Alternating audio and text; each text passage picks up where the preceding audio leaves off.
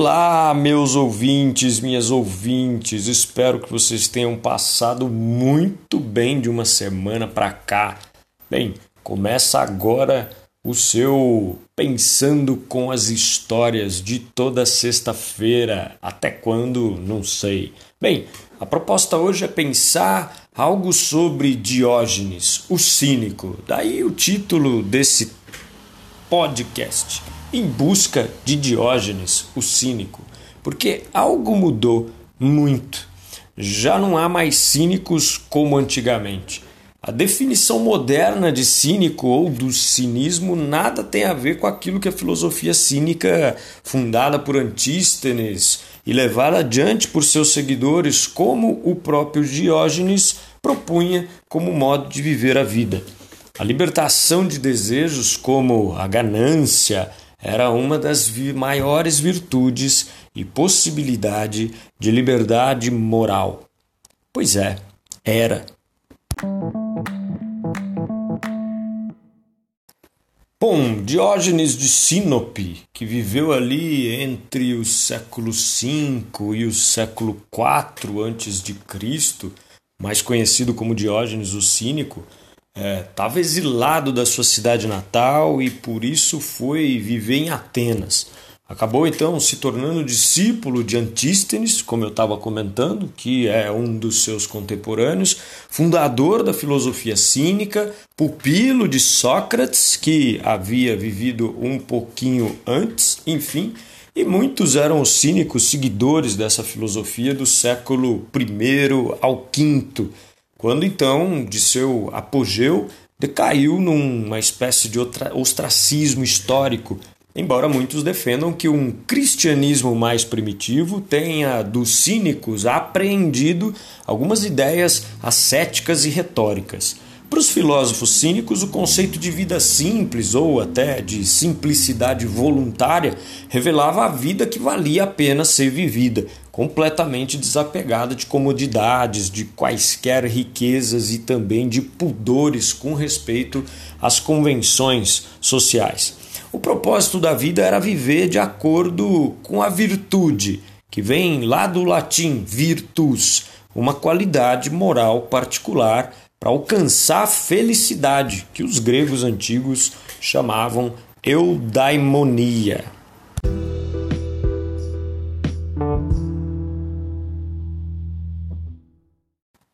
O modelo ideal da vida canina servia de exemplo para suas práticas virtuosas. Para os cínicos, claro. Cínicos antigos, óbvio a vida social seria assim denunciada nas suas maiores frivolidades, em seus aspectos de corrupção moral, nós diríamos. A pobreza extrema era a maior virtude, defendia então essa personagem principal deste podcast, Diógenes. Ele teria vivido em um barril, com poucas coisas além de uma lamparina, como sua túnica, um cajado e um embornal de pão. Teria rejeitado mesmo sua família e questões até básicas como higiene pessoal. Para nós, hoje, Diógenes não passaria de um mendigo a caminhar pelas ruas. E a sua presença, claro, desbanca instituições e valores sociais hipócritas. Dizem até que Diógenes andava por Atenas durante o dia com a sua lamparina em busca de chamados homens verdadeiros, isto é, homens autossuficiências. E aí cabe dizer que para os gregos, autossuficiência, que vem lá etimologicamente de autarquia, Eis aí o ideal de um cínico clássico como Diógenes. Conta-se até que no encontro com Alexandre Magno, é, Diógenes teria recusado a sua oferta a um desejo realizado, afirmando apenas que não lhe tirasse o que não lhe poderia jamais dar de volta: o sol. Sai daí, malandro, que você está fazendo sombra, né?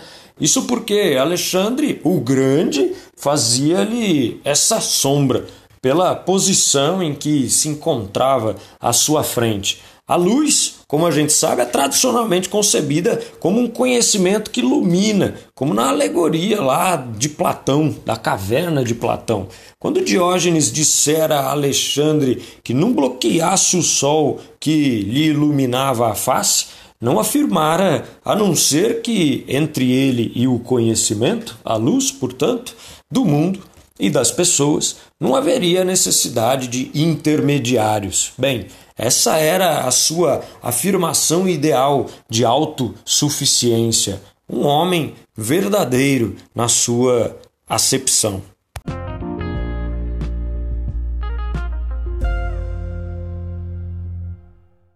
Ah, é claro que da sua posição cínica, Diógenes buscou então rejeitar qualquer tipo de preceito de convenção social imposta como valor moralmente indiscutível, visto por ele como motivo então de corrupção absoluta.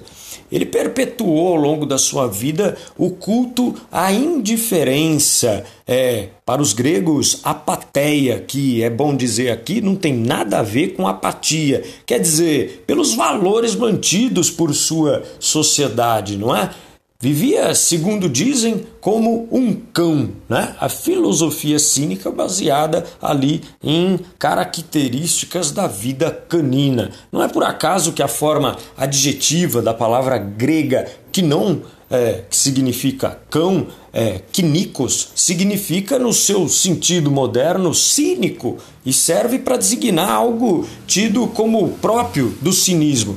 Diógenes teria sido comparado no seu modo de vida a um cão, principalmente pela falta de pudores. E por isso até parece que teria dito, uh, abre aspas, os outros cães mordem seus inimigos. Eu mordo meus amigos para salvá-los. Fecha aspas.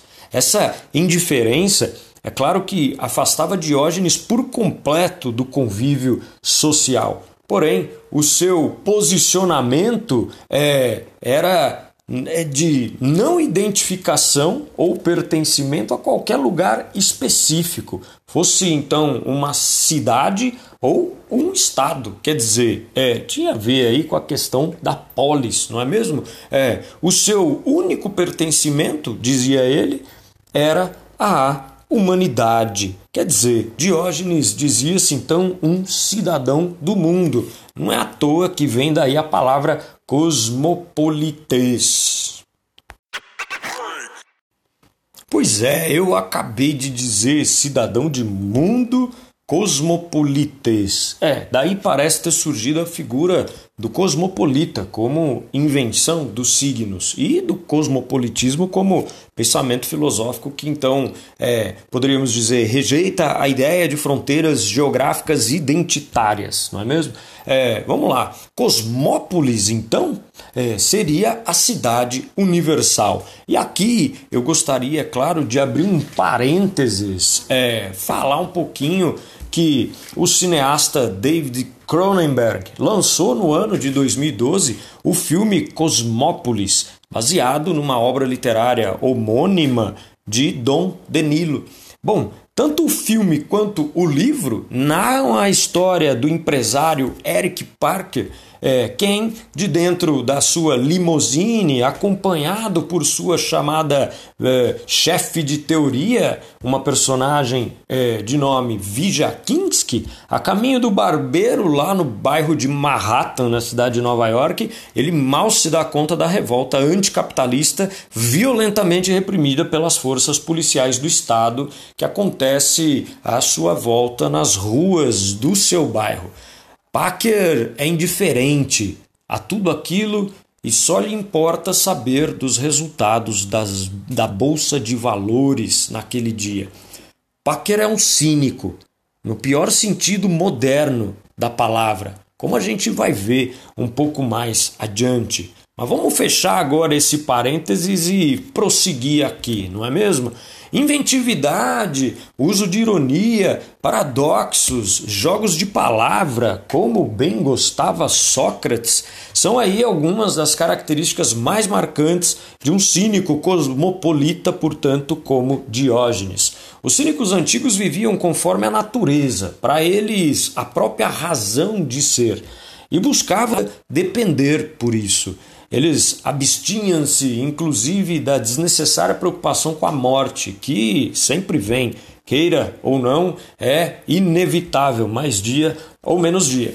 A felicidade residia justamente para eles na eliminação desse tipo de preocupação, fosse com a morte dos outros, fosse com a sua própria morte. Mas a morte é só um exemplo. Os cínicos gregos e romanos clássicos viam nessa indiferença sobre vários aspectos da vida individual e coletiva a sua maior virtude.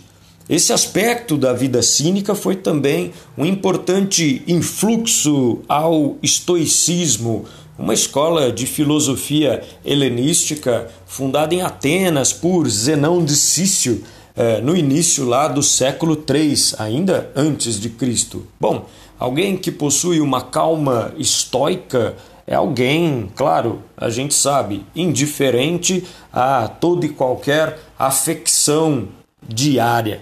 Bem, alguém a quem nada afeta, porque tudo afetaria.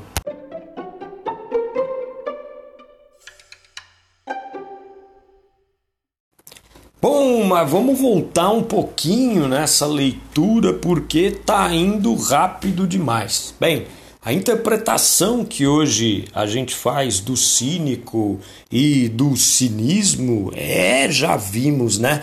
Bastante diferente. Hoje, cínico é um Eric Packer, como lá do filme que eu acabei de mencionar. E há muitos por aí.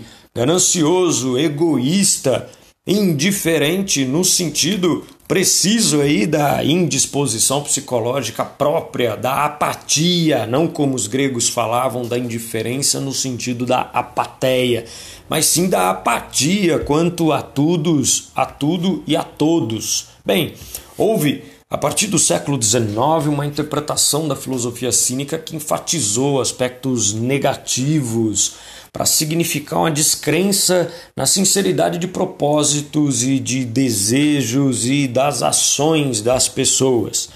Somou-se a isso também uma imagem daquele que despreza as convenções sociais como oh, a figura típica né, do antissocial.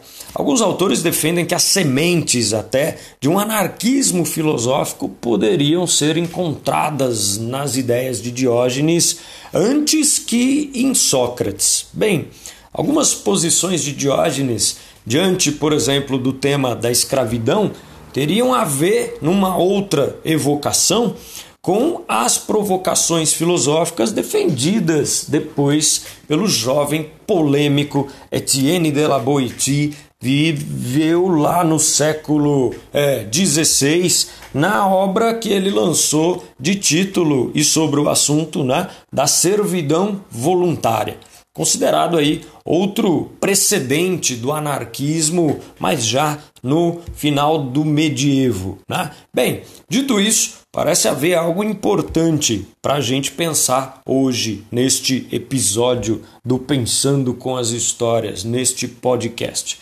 Se antes os cínicos viam no seu modo de vida a única maneira de se manter moralmente libertos das corrupções a que a sociedade é, lhe implicava, a fim de poder então desvelá-las a fundo em suas hipocrisias, hoje, ao contrário, são muitas vezes vistos como sinônimos de corruptores. Se os cínicos, digamos assim, de ontem, denunciavam a ganância pelo poder como causa de sofrimentos à humanidade, hoje os cínicos são vistos como o que são, não é mesmo? Canalhas gananciosos, dispostos a tudo pelo poder.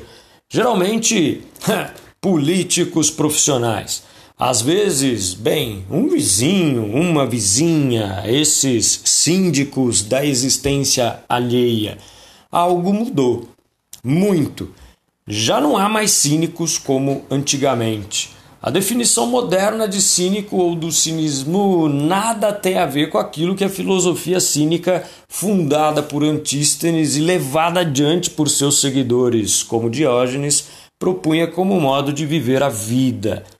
Porque a libertação de desejos, como a ganância, era uma das maiores virtudes e possibilidade de libertação moral. Pois é, era.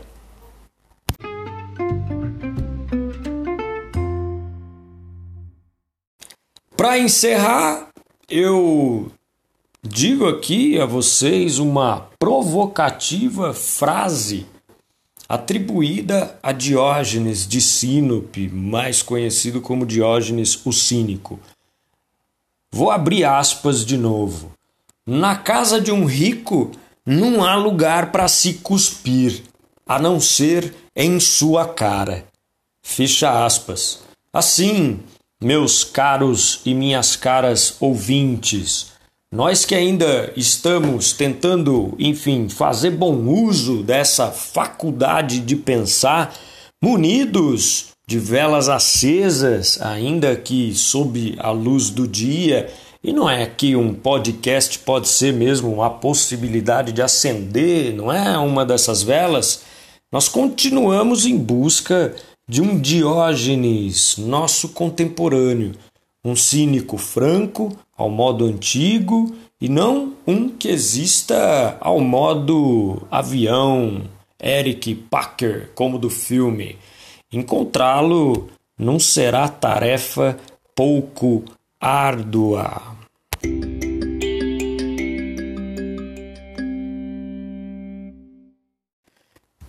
Então era isso que hoje eu tinha para falar para vocês, trazer uma reflexão sobre Diógenes o Cínico, sobre a filosofia cínica antiga pensando com as histórias e claro, você terá material aí na sua imaginação para transpor essas reflexões ao seu cotidiano. Eu não vou falar mais nada e eu só espero que tenham gostado muito a ponto de na próxima sexta-feira não perder o próximo episódio deste seu podcast pensando com as histórias. Até lá!